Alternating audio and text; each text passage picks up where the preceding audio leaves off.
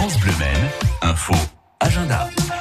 Des idées de sortie au Mans avec du cinéma cet après-midi. Travelling, embarquement immédiat. C'est une série de huit films proposés pendant cet été pour vous évader, couper euh, les ponts, partir vers l'inconnu, s'éveiller à la nature, à l'amour, à la vie.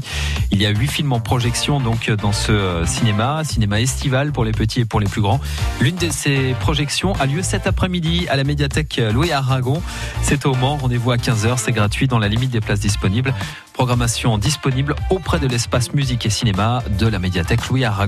À Sablé, sinon, il y a du cinéma en plein air demain mercredi avec ce film de Danny Boone. Maman Oh, je suis content de te dire hein. Oh, vous êtes là, vous aussi Oh mon amour. Oh, tu m'as tellement manqué. Euh, je sais pas, mis chez l'autre. Bonjour madame. Voilà, bonjour madame. La petite famille à l'espace Henri Royer mercredi, demain 14 août à partir de 22h en cas de pluie, report au mardi. 20 août et c'est gratuit, vous pouvez y aller. Ce jeudi 15 août et le dimanche 18 août, c'est aussi la fête de la confiture. Au château du Lude, vous allez assister à la confection de confiture à l'ancienne au château du Lude. Alors là, c'est un rendez-vous vraiment très gourmand.